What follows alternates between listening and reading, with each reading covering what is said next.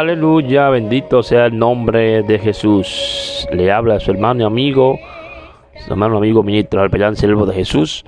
Y estamos aquí una vez más para estar hablando de la palabra del Señor y también dándole a algunos de mis oyentes eh, algún conocimiento conforme a las escrituras del Señor, no conforme a la idea mía.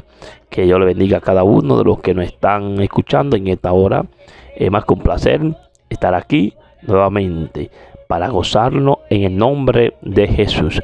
Recuerde eh, seguirnos por nuestras redes sociales, por esta plataforma también. Eh, estamos ubicados también en Facebook, en YouTube, en Twitter y en TikTok y en muchas plataformas también como Ancho y Spreaker para estar hablando de la palabra del Señor cada día más con todos ustedes. Aleluya, bendito sea el nombre de Jesús.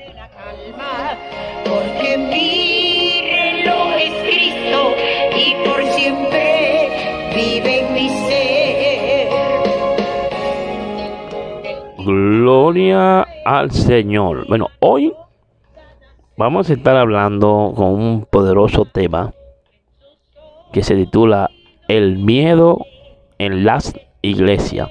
Sí, el miedo en las iglesias.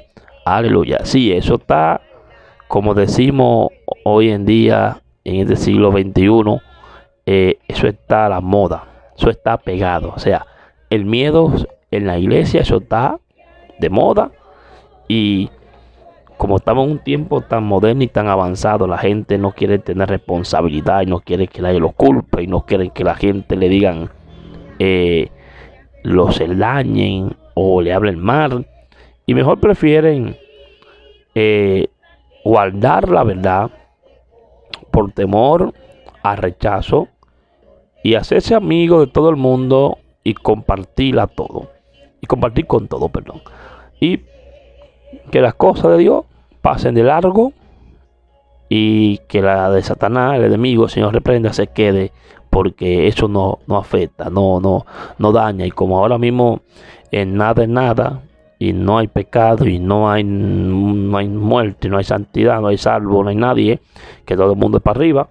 Lamentablemente el caso, el miedo en las iglesias ha aforrado a muchas personas y ha dejado que muchas personas por el miedo dejen de decir la verdad. Yo he escuchado a alguien decir que dice un dicho, no es que está escrito en la Biblia por si acaso, porque hay gente que quiere que todo se lo busquen en la Biblia y lamentablemente el caso no todo va a estar en la Biblia. Solamente en la Biblia va a estar lo que es la, salva, la salvación, o sea, lo que habla la palabra de Dios trata del hombre con, con Dios para que el hombre se santifique, el hombre se salve, se tenga una vida de libertad, no una libertad absoluta, sino que el hombre ande conforme a las escrituras para que sea salvo. En las escrituras tú no vas a encontrar todo.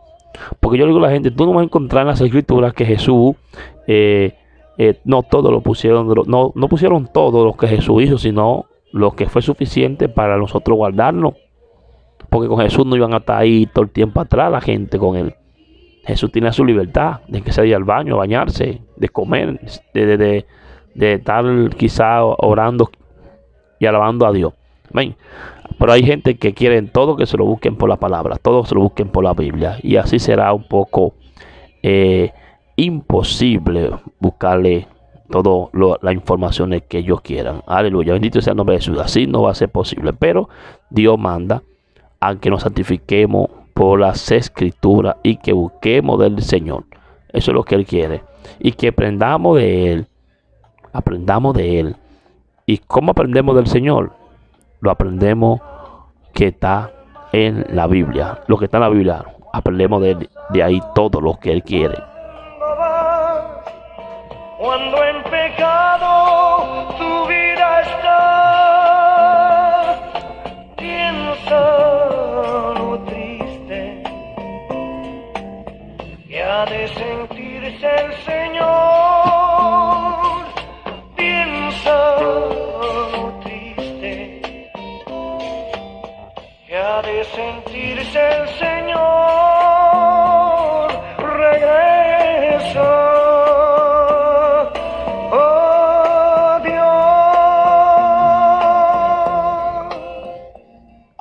Aleluya, bendito sea el nombre de Jesús. Estamos nuevamente aquí por su plataforma. Dios bendiga a cada oyente que nos están escuchando en esta hora.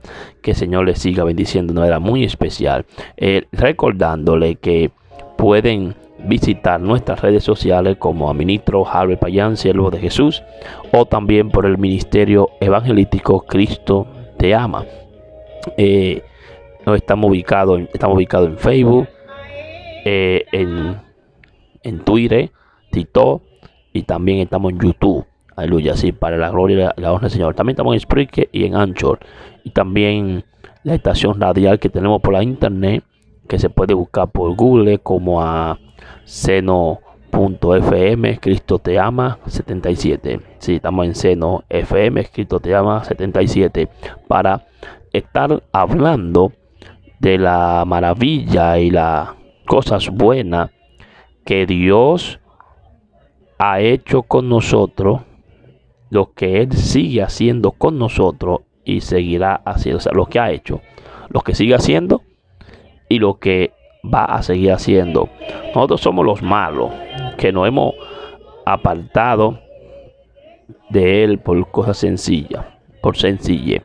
Recuerde que el tema de hoy es titulado El miedo en las iglesias. ¿Por qué la iglesia? Porque aquí yo no voy a hablar de una iglesia espiritual ahora mismo. Porque la iglesia espiritual de Jesucristo es una sola, la que está conforme a la palabra.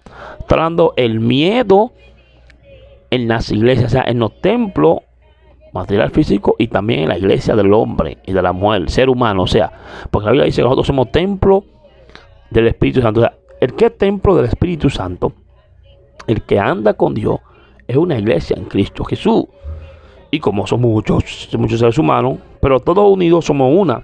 Pero aquí voy a hablarle algo que pasa secularmente en los templos, principalmente. En los templos puede ser en la iglesia mormona, mesiánica, adventista, testigo de Jehová, católica, evangélica, las que también le dicen protestante, o también puede ser en la eh, eh, en la testigo de Jehová, en los budistas, en todo, en lo que es templo, donde va lo falso y va lo verdadero. Entonces se oculta es verdades y entonces lo que hacen es que obligan que el miedo opere en su vida. Vamos a iniciar en la palabra del Señor. Donde vamos a encontrar eh, el primer miedo y la razón de por qué hubo miedo. Recuerden que hay miedo y hay temor. El temor en la Biblia se refiere mucho más cuando Jesús, cuando el hombre le tiene respeto a Dios y no comete y trata de hacer la cosa bien para no cometer un error o un pecado. Porque lo hace con el temor, el respeto a Dios para que Dios no se sienta mal. Dios no, no se sienta irado. O sea que lo, lo, que hacemos es para glorificar a Dios. Y eso, eso significa temor. El que glorifica a Dios, el que ama a Dios, el que busca de Dios y el que está haciendo las cosas que Dios le agrada. Eso significa temor porque Él está buscando de su creador y no quiere que su padre, su creador, se sienta mal, sino que quiere que se sienta bien. Y Dios se siente bien es cuando tú le alabas y le adoras. Jesús dijo en los libros, en el Evangelio de San Juan, capítulo 4, verso 22, 20 adelante, le dijo a la mujer samaritana, mujer, la hora es y la hora viene cuando mi padre, cuando mi padre, cuando mi papá, tales adoradores busca que le adoren en espíritu y en verdad. Eso es lo que Dios quiere que busca. Pero con miedo, miedo de tanto puede ser psicólogo, no psicólogo, mental, no mental, cualquiera, no importa. El miedo hace que tú te aparte de él y corra. Aleluya. Sí, en varias versiones bíblicas te va a encontrar, eh, te va a encontrar eh, algunas palabras que va a sonar también diferentes, pero miedo es miedo donde quiera que vaya. Entonces, nosotros vamos a leer la palabra del Señor en Génesis capítulo 3. Génesis capítulo 3. Si lo tienen ahí en su casita. Busquen su Reina Valera, sí. Reina Valera 1960 O pueden buscar también una Biblia de recobro del año 2000, 2002 o la Biblia del, del, opositor también del año tú te creas. O también busque una católica y te quiere, o una mormona, no importa. Cualquier, cualquier Biblia que usted tiene, porque la palabra Biblia significa libro, eso es un nombre. Pero la palabra de Dios está aquí, existe en esta Biblia, para nosotros serle fiel a Dios. Vamos, busquen su Biblia. Esta va a ser la primera parte que le voy a dar de este breve estudio sobre el miedo en las iglesias. Es posible que no lo termine por completo, pero la segunda parte se dará después. Recuerde seguirnos por YouTube, Facebook, Twitter, Instagram, TikTok, Spreaker, Anchor, cualquier plataforma que usted lo esté escuchando, que lo bendiga a usted y a su familia y a cada uno de los que nos están también escuchando alrededor, si usted lo está poniendo, que lo escuche. Aleluya. Si leemos la palabra del Señor en Génesis capítulo 3, eh, verso 8, verso 8, perdón, 8, 9 y 10. Leemos en el nombre del Padre, del Hijo y del Espíritu Santo. Yo digo amén, usted también diga amén allá. Y oyeron la voz de Jehová Dios que se paseaba en el huerto al aire del día.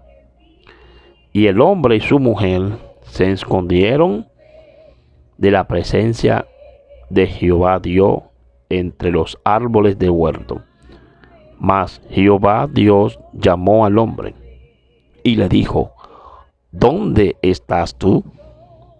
Y él respondió, Adán, oí tu voz en el huerto y tuve miedo porque estaba desnudo y me escondí.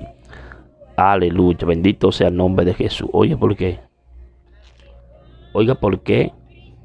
Tuvo miedo y se escondió porque escuchó la voz de su creador, de su papá, vamos a llamarle así, de su amado, de su amado, y se escondió. Aleluya. Bendito sea el nombre de Jesús, Padre bueno y eterno. Tuya la gloria y la honra. Gracias por la oportunidad que tú nos has dado hoy. Gracias, Señor, por tus bendiciones. Te pido, Padre amado, que haga tu voluntad en mí, en mi familia y en cada oyente que nos está escuchando en esta hora. No importa el lugar. Para ti nada imposible. Bendícelo en el nombre de Jesús. Y si alguno está enfermo que me escuche, Padre amado, a través de tu Espíritu Santo, ve obrando sobre él o sobre ella de una manera muy especial.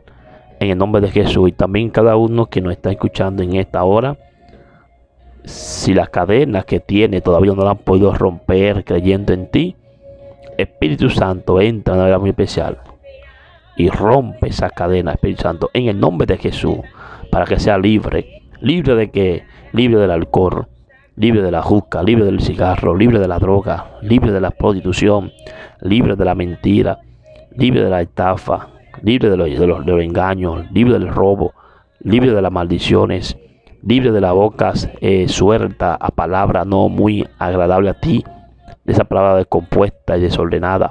Libre también, Señor, de la forma en que viste, que viste sexualmente muchas personas. Liberta al Espíritu Santo, de ahí que muchos lo hacen por lujo, para llamar la atención o porque están atados a la sexualidad. Libre de la sexualidad, libre de la fornicación, del adulterio, libre también de la homosexualidad, que sea libre de la de de todas esas mujeres que son levianas, del feminismo, de machismo. Espíritu Santo, ve libertándolo de la duda, de la falta de fe, de la falta de la creencia. Que el Espíritu Santo, Espíritu Santo obra sobre ello de una manera muy especial. Creemos, Señor, en tu poder, en tu palabra. Oh, gloria a Dios. En el nombre de Jesús te lo pedimos, Padre amado. Gloria al Señor. Aleluya. Gloria a ti. Tuyo es el poder, la gloria y la honra por los siglos de los siglos. Amén. Vive en mi ser.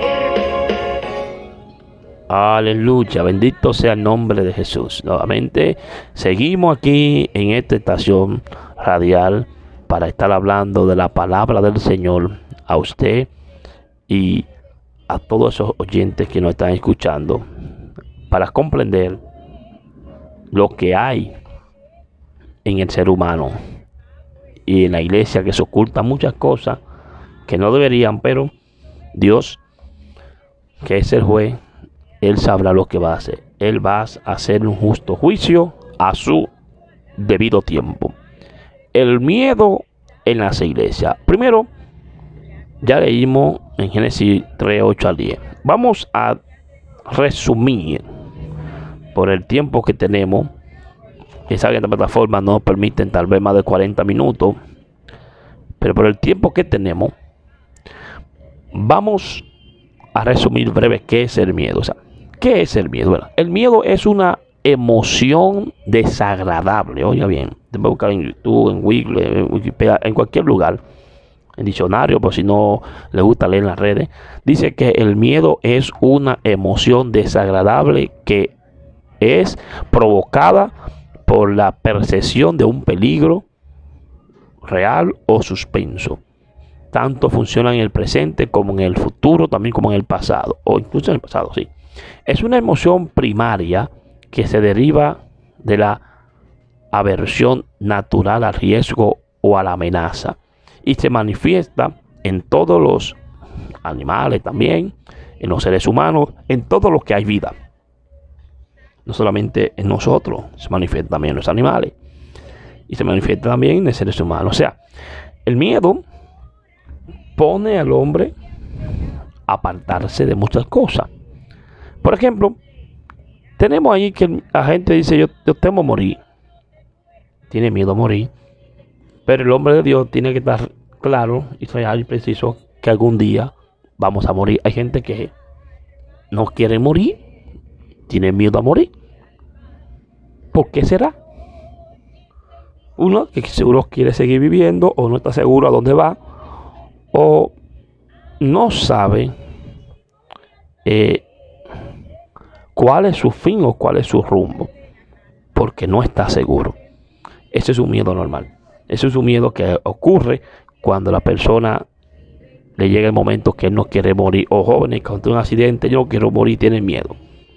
Es una emoción y a la vez es desagradable ante Dios y es negativo. Te dice aquí, es un estudio yo analizando, según algunos expertos, no hay que está seguro, según algunos expertos. Escuchen bien esto.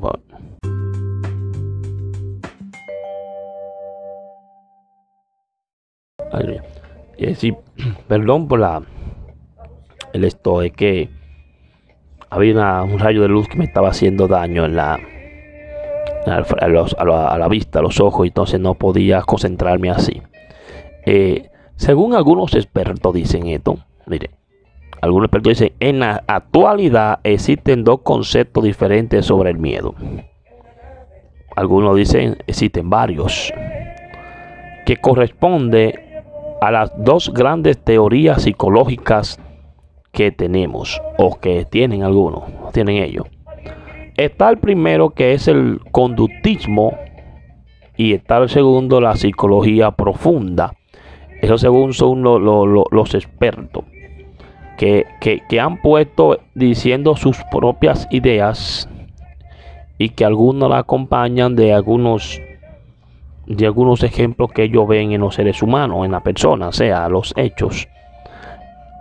Y hablando acerca de esos expertos del miedo, ya ellos quieren comprobar lo que son cosas psicológicas y cosas profundas. Según el pensamiento conductista, el miedo es algo aprendido y el otro, según el modelo de la psicología profunda, el miedo existente corresponde a un conflicto básico inconsciente y no resuelto a que hace referencia. Son, son, son estos, esos psicólogos expertos que la gran mayoría de los psicólogos no creen ni en Dios, ni creen en el poder de los demonios, ni creen en el poder del Espíritu, del Espíritu Santo, ni creen en nada. Ellos creen en su idea. Se dice que el conductismo el cual es fundado y creado por el ateo John Braudus Walson, que John B. Walson, que es ateo, no creía en Dios ni en el poder de los demonios, sino creía en sus ideas y en su eh, en sus cosas que él veía. Él aprende del conductismo, lo saca de Aristóteles, donde, donde, donde Aristóteles eh, funda lo que se llama la ética. Le vamos a estar dando más respeto sobre eso. Entonces, el conductismo, según John B. Walson, dice, es el estudio experimental, objetivo y natural de la conducta, excluyendo la conciencia y la introspección. Pero para Burbos, Frederick Skinner, el conductismo es una filosofía de la ciencia de la conducta para él. Aunque John B. Walson dice otra cosa, pero este dice otro. Según ellos, entonces, dice, definió varios aspectos esenciales de su objeto de estudio y a diferencia de Walson, se centró en describir las leyes generales que rigen la conducta. El objeto de estudio de la psicología y la forma en que se concibe la conducta es atendida y de y también atendida de es atendida de diversos modos.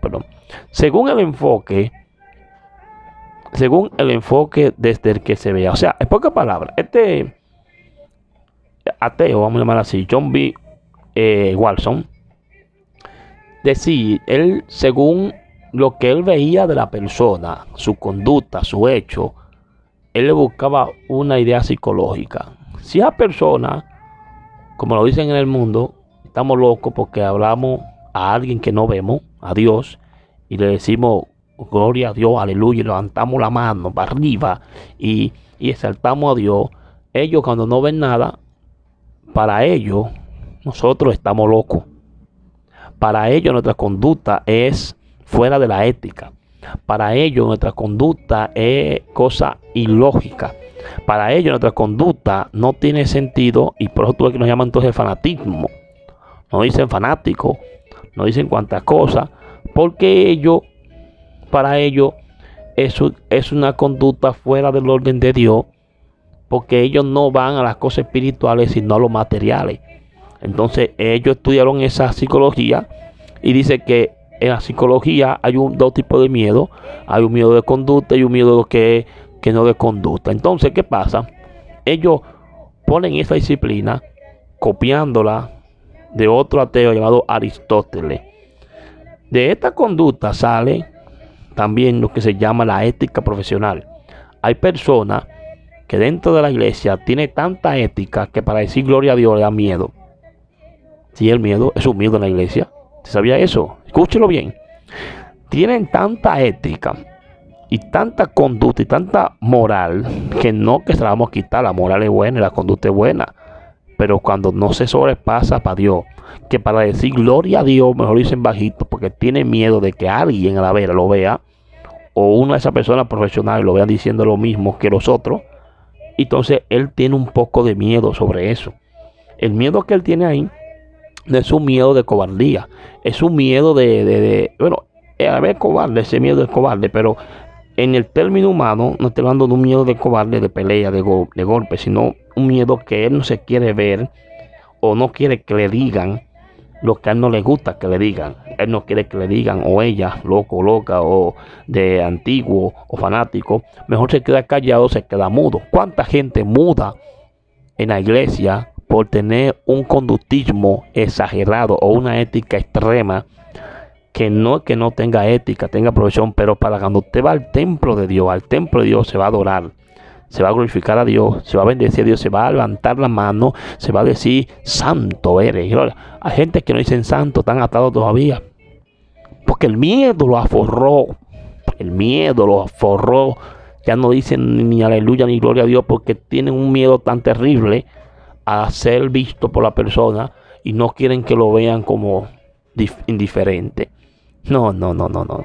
Dice aquí que la disciplina filosófica que estudia el bien y el mal es la ética. La ética estudia, la gente sabe el bien y el mal. Entonces, en esa parte, Aristóteles, como algunos políticos, van a un centro, a un lugar fuera de la iglesia. Y en la iglesia tú lo ves que parecen estatuas momia. y a veces ven la verdad pasar y no dicen nada. Se asustan, cogen miedo. Pero entonces, en un lugar de diversión como la discoteca, como eh, lugares de, de- de- de- de desorden, usted lo ve que hacen cuanta cosa. Ahí no hay miedo, porque eso es lo que Satanás quiere, un desorden.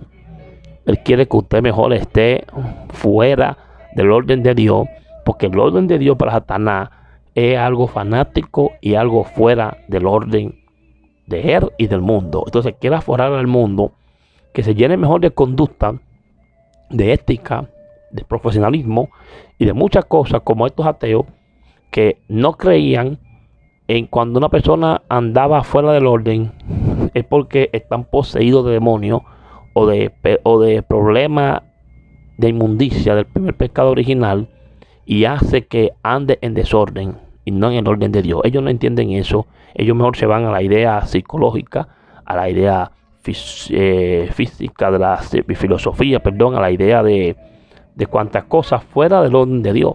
Entonces, cuando usted va a la palabra, va a la Biblia, usted va a ver lo contrario de lo que dice. Ahora bien, ¿quién es nuestro guía? ¿Quién es que nos habla a nosotros? ¿Qué dice la Biblia acerca de nuestra vida con Dios? ¿Cómo nosotros debemos de andar? ¿Cómo nosotros tenemos que estar? Tenemos que estar de acuerdo o conforme al hombre o conforme a Dios. ¿Cómo es posible que una iglesia de Dios, unos hombres, las mujeres de Dios, porque tengan ética o protocolo o conductismo o tengan ciertas eh, eh, ciertos conocimientos elevados, no pueden decir ni amén. No pueden decir santo eres, porque ellos miran a su alrededor como ven gente, ellos tienen miedo de que la gente le digan, oh, y este. Entonces ellos tienen miedo, eso es un miedo también. También que ven las cosas pasar mal, que está pasando en la iglesia, las cosas que no están bien delante de Dios, que la Biblia lo explica. La Biblia dice que hay que dejarlo y mejor para no verse como una persona que ataca o como una persona que, critica o para no verse ofendido, mejor se quedan callados y dejan pasar eso. Ese miedo también. Yo hablo de otro miedo más profundo, estoy hablando de- del miedo que pasa en la iglesia. Gente que no sé si es que todavía no están libres o Dios no lo ha libertado o el Espíritu Santo, que por esa razón mejor se lleva de su conducta, de su identidad. Dice, no, porque yo soy así. Y si yo no quiero, y si yo no puedo, hay un miedo o hay un espíritu que lo está guiando. La Biblia dice, examinar los espíritus para ver si es un espíritu de verdad o un espíritu de error. Uno tiene que saber, porque uno es humano, quién es que nos habla, quién es que nos guía, quién nos está, quién nos está guiando, quién nos está diciendo la verdad, para ver, para ver si es un espíritu de error de verdad. Tenemos que estar enfocado a las escrituras. Sí, tenemos que estar enfocado a lo que dice las escrituras para poder saber, hermano. Pues cómo es posible que usted no pueda adorar a Dios. Entonces estamos como Adán que se escondió para no, para no orar. Estamos como Adán que estaba huyendo de la presencia de Dios. Muy mal por él, muy malo por él. Porque eso no va a hacer que Dios cambie. También vamos a ver la otra parte donde dice también acerca de la psicología profunda. Históricamente dice que el concepto de la psicología profunda viene del término, del término alemán Tiefenpsychologie, creo que es que se dice. Fue acuñado por Eunher, sí, por Eunher Bleuler para referirse a los enfoques psicoanalíticos de terapia e investigación que tenían como punto de referencia a lo inconsciente.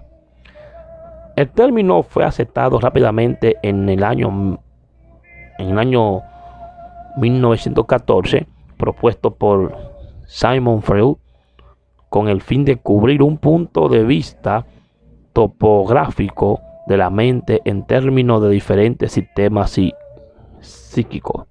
Sea, la inconsciente, dice aquí, la palabra inconsciente se refiere en el lenguaje corriente, es el término consciente se utiliza como adjetivo para calificar a un estado o disposición mental que presenta aquel sujeto que desarrolla inadvertidamente su comportamiento, es decir, sin darse cuenta y que en general no depende de su voluntad en realizarlo. Inconsciente hay personas que hacen las cosas inconscientemente, según ellos, según ellos que hacen las cosas inconscientemente, que no saben. Esos son los que han los llamados, a mi país le dicen las personas que están locos, que la mente no está funcionando bien. Pero vuelvo y repito, hoy en día estamos en un tiempo donde hay muchos disfraces en las personas. Que para usted saber quién es quién, tiene que tener una buena visión espiritual. Y el Espíritu Santo te enfoca allá sobre la persona. Porque hay muchas personas que son imitadores, que son fingidores. Hubo una persona que me dijo a mí, no, porque el psicólogo no se equivoca, mentira del diablo. El que no se equivoca es Dios. Todo el hombre nos equivocamos. Todo el ser humano se equivoca. Todo psicólogo profesional, todo el mundo se equivoca. Porque de que entró el pecado, el diablo demonio toma el dominio. Pasa que esa gente, ese Simon Friend y ese tal llamado Eugen, como decía así, eh, el nombre, que un nombre alemán, eh, Eugen Bleuler y Simon Freud son también ateos. Los ateos no creen en Dios. Los ateos van a, poner sus ideales y fuera de Dios. No creen en los demonios, no creen en el poder. Hay gente que no es que están locos por ser locos, están locos por los demonios. Por el pecado original que se entró. Porque Dios cuando creó al hombre y a la mujer lo creó perfecto, no lo creó sin mancha. No lo creó para que anduviera inconsciente. No lo creó para que anduviera con duda. No lo creó para que anduviera fuera de la gracia. No lo creó para que se perdiera. Sino que Dios creó al hombre para que adorara el nombre de Dios. Bendiciera a los demás y viviera eternamente. Pero ¿qué pasa? Como acabo de leer, ¿por qué vino el miedo? Vamos a detallarle más a profundidad esto, aparte de la Biblia, cuando termine estas ideas, estos resumen de estos hombres, estos psicólogos que imponen cosas que no creen en Dios. Hay personas que se disfrazan y se hacen, y se hacen creer que lo que están haciendo lo están haciendo inconscientemente. Eso es lo que usted cree. Y te pueden engañar a ti y tú dices que no, que a mí no me engañas, tienes problemas. No, hay gente que se disfrazan bien, que solamente Dios lo conoce, como hizo con el profeta, con el profeta Ayas cuando Jorobán mandó a su esposa. Usted va a libro de Reyes, capítulo. Eh, no está en Reyes y creo que en los capítulos. En el primer de Reyes, en los capítulos. Entonces, yo lo buscaré después. Pero está ahí donde Jeroboam le dice a su esposa que se disfrace para que vaya a engañar al profeta. Disfrazar para que el profeta no la reconozca, para ver qué el profeta le tiene que decir a, a Jeroboam o el mensaje que viene para él. Pero Jeroboam no manda a, su, manda a su esposa, pero le manda a disfrazar para que el profeta no la reconozca. Pues sabe que los, ya el profeta estaba ciego, un poco no podía ver. Entonces, ellos saben que los ciegos ven tocando, tocando la mano, ¿ve? Y si, el ciego toca y dice, ah, esta es la esposa, pero si ella se disfraza, él no va a saber quién es. Y entonces así, el profeta, Jeroboam el rey, quería que, que, que el profeta le dijera algo sobre él, pero que no se diera cuenta que esa era su esposa, porque el profeta sabe que estaba mal ya. Y si el profeta manda a su esposa, el profeta lo que va a decir y a pensar. Él te mandó ese mensaje porque él sabe ya lo que yo hice y sabe cómo yo estoy. Me conoce. Pero el profeta, pero Jeroboam tenía miedo de recibir un mensaje negativo. No un mensaje negativo, no. Venía un mensaje de corrección por lo que tú hiciste. Entonces mandó a la esposa a disfrazar y Dios le dijo al profeta, esto pues si los psicólogos quieren venir con sus teorías, que no creen que Dios puede hablar, que no tiene visión, la visión está Dios. Le dijo al profeta, viene la mujer de Jeroboam, viene disfrazada. Dile, pasa, mujer de Jeroboam, dando a entender que para Dios nada se oculta, para Dios nada da oculto, para Dios nadie se esconde. Te puede venir como usted quiera, Dios sabe quién es usted, es Dios, pero el hombre no. El hombre puede conocer, sí, ciertos puntos, ciertas cosas de lejos, y algunos no lo conocemos, sino que algunos lo ponemos ahí, entera de juicio, en duda, y y, creemos que es así, como que no es así, no sabemos. El que sabe es Dios. Ahora bien, vámonos a los estudios ahora la palabra. El miedo que hay en la iglesia, ¿cuál es el miedo? ¿Cuál es la razón? Hay una iglesia que mete presión, mete miedo psicológico para que den ofrenda de diezmo y vayan, vez en el cuadro y digan todo aquello para que no se pierda, metiéndole un miedo psicológico para que no se aparte. Pero aquí en el caso de Dios no es así. No. Mira, eh, el miedo en las iglesias, el miedo en las iglesias, como de ahí que estamos hablando, eh, según la Torah, la que es el Antiguo Testamento, menciona al miedo en su primer libro, que es Génesis, que es, que es el Bereshit. También dice el Bereshit, que es semilla, principio, inicio. En concreto, el miedo se convierte en atributo humano por causa del plan divino. El miedo nace, como le dije yo, en Adán, por lo que él hizo. Pero Adán no tenía ante ante miedo miedo por lo que, por lo que hizo, por lo que viene, porque Adán, sea, aunque usted no lo encuentra aquí bíblicamente, él lo va con Dios y Dios lo buscaba y Dios se paseaba. Por que hay gente que quiere escuchar todo, lo quieren ver escrito. Dice aquí, y recuerden donde leímos en Génesis capítulo 3, 8 al 9, que dice cuando Dios llamó, Dios el Eterno, preguntándole dónde está tú, y él respondió, hoy tuvo en el huerto y tuve miedo, porque estoy desnudo y eso me escondí. O sea, él escuchó la voz. Y no dice que fue, que fue primera vez que escuchó la voz, sino que él la oyó otra vez. Pero ¿cómo escuchó esa voz? Bueno, podemos observar que no hubo una confesión por parte de Adán aquí, no la vemos. Él escuchó una voz. Y esa voz, estoy seguro, quizás que él ya la había escuchado varias veces. Y esa voz no es la primera vez. Una vez la voz del Señor había sido un sonido acogido. Cuando usted está bien con Dios, usted escucha la voz, usted se queda en el aire bien, queriendo seguir hablando. Pero cuando usted está mal, usted no lo quiere ni oír. Está como el pueblo de Israel que le decía a Moisés, Moisés, háblanos tú, pero que Dios no nos hable.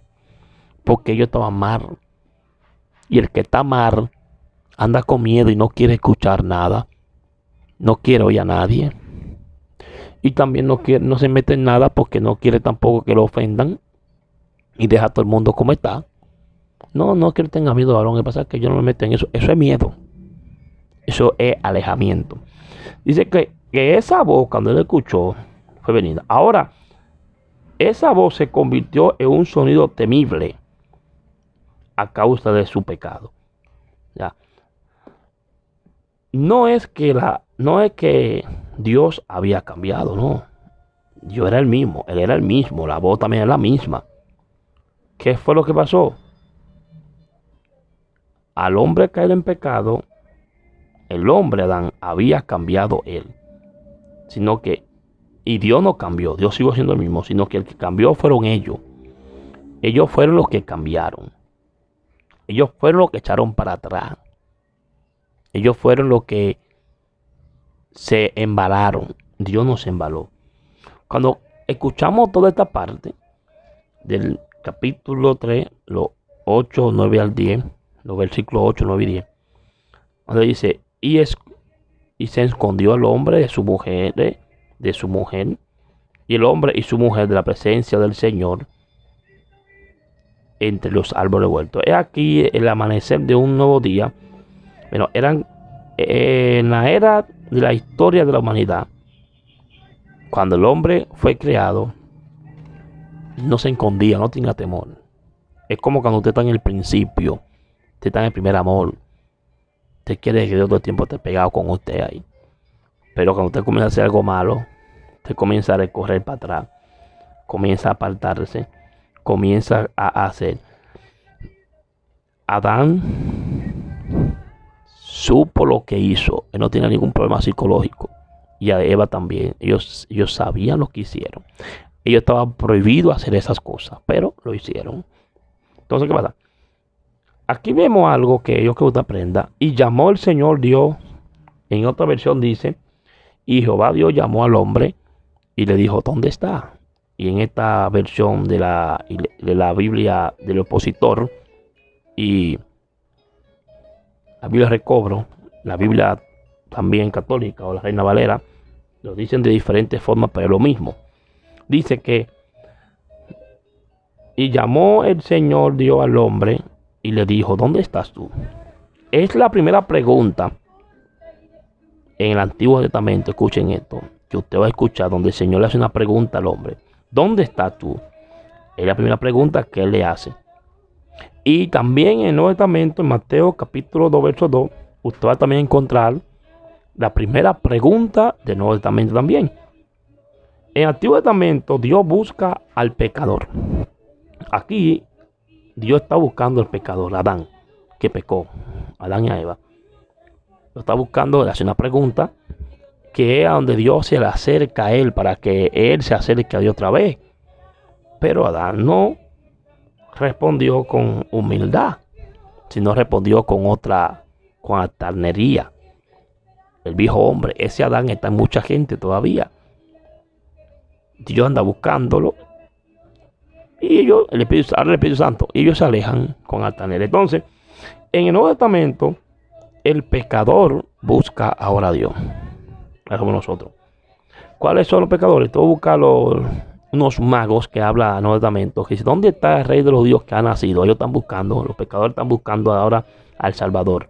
Pero aquí es Dios, en este caso, está buscándolo a él. ¿Para qué? No para condenarlo, no para expulsarlo solamente, no.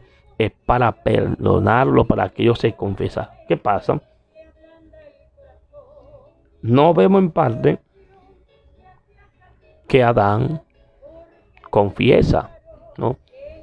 Sino que aquí lo grave no es tanto ya el hecho de que él está en pecado, sino en él inculparse a la mujer, en él culpar a la mujer. Y entonces la mujer hace lo mismo, la mujer tampoco no se confía, sino que la mujer hace lo mismo que hizo el hombre. Por parte, la mujer adopta el mismo comportamiento que su marido, aludiendo su responsabilidad. El hombre también alude su responsabilidad con decir, no, la mujer que tú me diste, ella me hizo esto y yo caí. Entonces, ¿qué pasó ahí? El miedo hace que usted no hable. El miedo traicionero, el miedo hace que usted se desvíe de lo que es la realidad. El miedo hace que usted se, se, se esconda. Hay algo que me gusta aquí de, esta, de este expositor que dice, donde Adán habla, dice, porque estaba desnudo y me escondí. Estaba desnudo al juicio de Dios era, debido al pecado, que debe ser juzgado. Dios trató de ocultarse de Dios de tal modo que era algo ignorante para, porque para Dios, ¿quién se le puede esconder? Pero ¿qué pasa? Hoy en día lo hacen incalculables de millones de personas lo hacen, que se esconden de Dios por lo que ha hecho. Pero nunca tienen éxito. Nunca llegan a tener éxito. Esa gente que se lo esconden a Dios no tienen éxito nunca. ¿Qué le pasó a Jonás? Jonás estaba huyendo de su responsabilidad, escondiéndosele a Dios, y a él no le fue bien, ¿no? Dios tuvo que hacerlo porque Dios estaba buscando al hombre para salvarlo. Pero este hombre quería huir. Porque tiene un rencor ahí. No por miedo. Miedo a la responsabilidad posiblemente. Pero no quería que esa gente se salvara. Entonces Dios hizo algo que muchas veces lo hacen muchas personas que Dios no lo quiere hacer porque ellos se apartan de la responsabilidad de Dios. Entonces, ¿qué pasa? Aquí dice que hay millones de personas que hacen lo mismo. Primeramente los descarriados, cuando se descarrian, se apartan de Dios. Y dicen, no, yo tengo a Dios que estoy descarriado. No, mentira. Si usted tuviera a Dios, usted estuviera en paz y en gozo y no estuviera huyendo. Usted estuviera afrontando la responsabilidad que Dios le entregó una vez a usted. Usted estuviera haciendo algo de lo que Dios le dio. Tal vez estuviera evangelizando, tal vez estuviera orando, tal vez estuviera predicando, cantando o enseñando. O estuviera haciendo algo. Entonces, ¿qué pasa? Que aquí dice algo Adán, creyendo que estar ocultándose a Dios, él creía que iba a tener éxito, pero no así. No. Dios quería que Adán supiera que él, que el que se esconde de él, no puede ocultarse de él. Y el que huye de él, nunca puede escaparse de él. oiga eso, el que se esconde de Dios no puede ocultarse de Dios. Y el que huye de Dios nunca puede escaparse de Dios. Usted puede correr donde quiera. Descarriado, pillo amigo, corra donde usted quiera. Eso a usted no lo va a hacer alejarse de Dios. Dios sabe cuándo y cómo te va a agarrar. Y mejor que tú vengas suavemente con amor a Él y no que te esté escondiendo como mucho. La religión monoteísta evidente, evidencia un tipo de miedo religioso, el temor de Dios y cada una, desde el judaísmo hasta Islam, han desarrollado su partícula teológica al respecto. Cabe destacar que ciertas religiones recurren a adoctrinar en el periodo de aprendizaje infantil con amenaza de sufrimiento infinito y eterno, y eterno, perdón, si no se cree en su postulado o si no cumple con sus normas. Hay iglesias que si tú no cumples con sus normas te envían al infierno. Y ya hay un miedo psicológico, una presión psicológica. Tú, tú coges miedo por eso. Porque no estás enfocado en las escrituras cuando llega a ver. Si tú estás enfocado en las escrituras, tú no vas a coger miedo a nadie. Entonces, también vemos cosas raras y extrañas y pecados dentro de la iglesia y gente mal de todas formas. Y por temor a que ellos no nos digan nada, nos quedamos callados. También usted, usted es culpa, usted es compartícipe de eso. Hay otras religiones que si usted no venera a tal fulano, a tal fulano, que usted no viene aquí, se va a perder, que nosotros somos los primeros, somos los segundos, somos los terceros, no que esta es la mejor, que esta es la original. Jesús, Jesús dijo, todo aquel que hace la voluntad de mi Padre es mi hermano, mi hermana y mi madre. Esos son los que van para el cielo. No son en tal religión que meta presión, que si usted no da esto, usted no da aquello. Todos deben salir de amor puro en agradecimiento a Dios. Otras religiones como el budismo se fundamentan directamente en la necesidad de evitar el dolor y el sufrimiento y por tanto de manera indirecta tienen una especie una, una especial relación con el miedo. Le dicen que tienen que evitar el dolor para que no tenga miedo. Entonces le meten un miedo psicológico. Y cuantas cosas más de los engaños. En el cristianismo, el miedo está relacionado con el comportamiento de un individuo o la conciencia. El hombre que está en Cristo Jesús no debe tener miedo. La Biblia dice que ya no hay condenación para los que están en Cristo Jesús. Estos son según los que andan conforme al Espíritu y no conforme a lo de la carne. A los que andan en el Espíritu no andan con miedo. ¿Por qué? Bueno, hay un miedo que tiene un inicio, pero también tenemos la determinación del miedo. La determinación del miedo está en 2 Timoteo 1, 6 al 8. Dios no ha dado un espíritu de cobardía, sino de, poder y dominio propio. Dice aquí, dice la Biblia, huye el impío, sin que nadie lo persigue, según, pero hay algo, hay algo que lo persigue, sí. En el término que si nadie le persigue, quiere decir que ellos andan así sin libertad, que andan como con un temor y andan y, no ven nada, pero andan huyendo. Mas el justo está confiado como un león. El justo no tiene por qué temer. El justo sabe que va a morir. El justo, sabe que se va a envejecer. El justo sabe que va a llegar su día. El justo sabe quién es su Dios y quién confía. Se está en Proverbio 28.1. También dice, por otro lado, está el temor benigno un temor reverente que incluye el respeto y la obediencia a Dios. Eso no es miedo, es un, es un temor. Es un temor de reverencia a Dios, de bendición. Pero del miedo que le hablamos acá, que está en la Biblia, que es el miedo que hay en la iglesia, es sinónimo de cobarde, cobardía.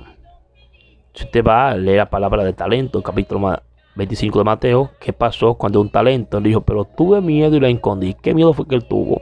Él se acobardó de su responsabilidad de hacer lo que tenía que hacer y se apartó. No tuvo buen final. Usted mismo que lee la palabra, usted da cuenta qué le pasó a ese de un talento. El de un talento, por tener miedo, que es sinónimo de cobarde, cobardía, se apartó. ¿Qué significa palabra cobarde en la Biblia? Bueno, la palabra cobarde o miedo también, también se da a conocer o se denomina como cobarde a la persona que no afronta las situaciones que implican peligro a causa de su miedo es el cobarde. El cobarde se huye, se, se huye. El cobarde ve que viene algo y no dice nada, se esconde. Mejor deja que pase todo. El cobarde ve que la iglesia se está derrumbando por el, por el pecado y por el desorden que el diablo está haciendo. Y él, por el miedo, se aparta y no le importa a nadie, deja que todo el mundo también se muera y se vaya.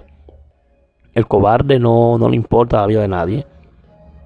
Se esconde. Entonces, Dios nos ha dado un poder a la iglesia. Dice, Dios le dio a la iglesia un poder, dominio propio y poder. El dominio propio es una parte del fruto del Espíritu. Galatas 5, 23. Es algo que, que, que Dios da a través del Espíritu Santo. El Espíritu Santo, que es el que nos guía y nos protege, es el que nos da el poder. Entonces, si usted tiene miedo en la iglesia de hablar la verdad o de afrontar su responsabilidad, pídale a Dios que le dé el Espíritu Santo. Porque si usted tiene el Espíritu Santo usted me dice que tiene miedo y, tiene, y está cobarde y, no quiere hacer nada de eso, pues cheque qué espíritu usted tiene, porque el Espíritu Santo no es cobarde. El Espíritu Santo es valiente, no tiene miedo a nadie, no tiene temor. Que hablen quien hablen, critiquen y critiquen, no importa. El Espíritu Santo pasa por encima a toda esa cobardía. El Espíritu Santo vino para glorificar a Cristo, vino para testificar a Cristo al mundo, vino para decir la verdad y no anda con miedo. Si anda con miedo, no tiene el Espíritu Santo. Hay un miedo emocional, pero estamos hablando aquí de un miedo que pasa en la iglesia, que ocultamos muchas cosas porque no queremos que nos vean así. No queremos ser ofendidos, no queremos que se nos burlen. De Jesucristo se burlaron por decir la verdad. De Jesucristo dijeron cuántas cosas. Demonio tiene ese, ese hijo de fornicación, ese de este. Porque Jesús no vino a complacer al hombre, sino vino a complacer a Dios.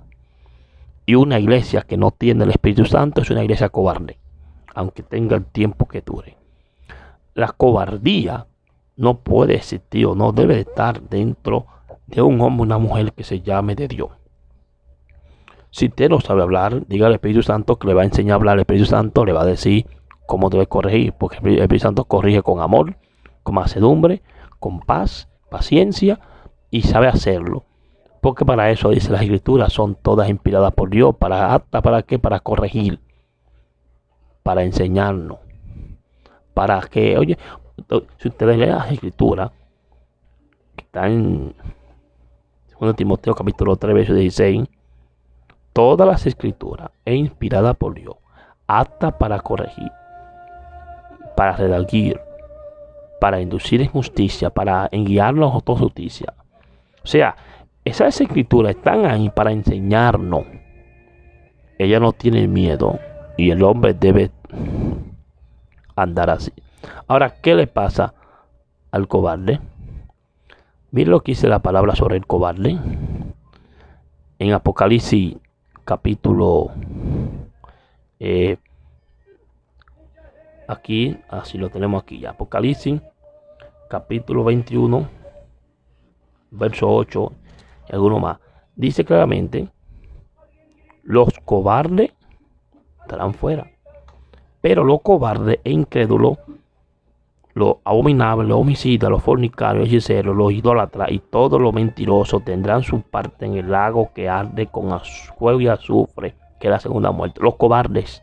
Él dice, no, son para allá, no, tanto para allá, para el futuro, como también para el presente. Si muere con esa cobardía, oculta la verdad, y mejor te va la fábula de la mentira, vas a tener problemas al final con Dios.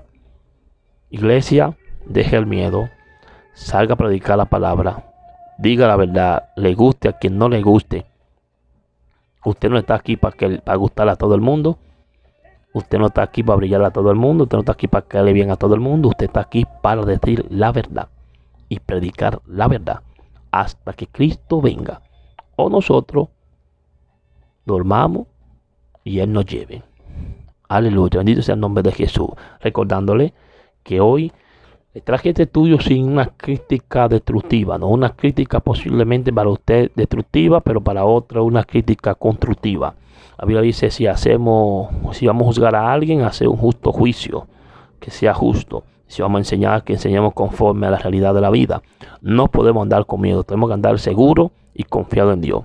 Ese miedo en la iglesia tiene que caer en el nombre de Jesús. Ame a su prójimo, ame a su enemigo y ande en el amor de Cristo. Cristo le ama y Cristo quiere que usted se salve. Sobre todo, recuerde compartir este, este estudio, este audio con los demás. Eh, recuerde también dejar su comentario y suscríbase en cada plataforma que usted vea que diga ministro, no toda, chequea, vean los contactos. Estamos como ministro Javier Payán, siervo de Jesucristo, y también en el ministerio evangelístico Cristo te ama. Dios te bendiga y Dios te guarde.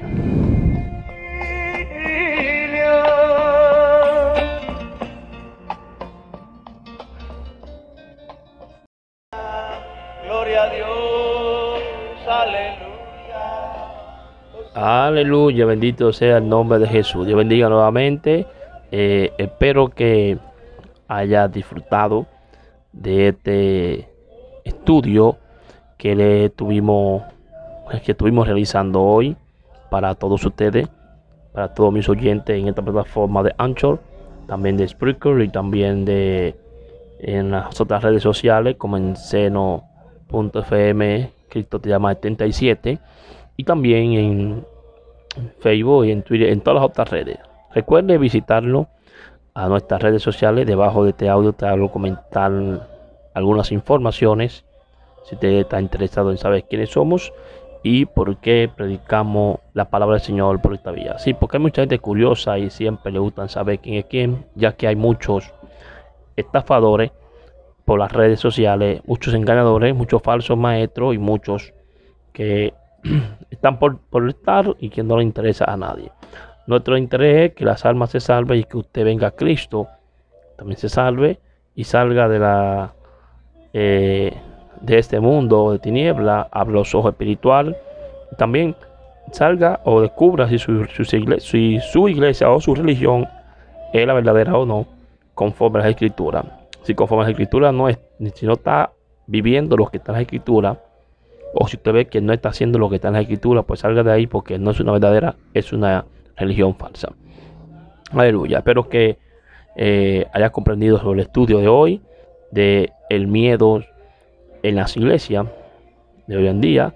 Eso para muchos es normal, para otros no es normal, ya que el Señor no nos ha, no, no ha dado, o sea, no nos ha dado el Señor un espíritu de cobardía, sino un espíritu de poder y dominio propio. O sea, tener amor sobre lo demás y predicar la verdad y andar siempre en la verdad y firme.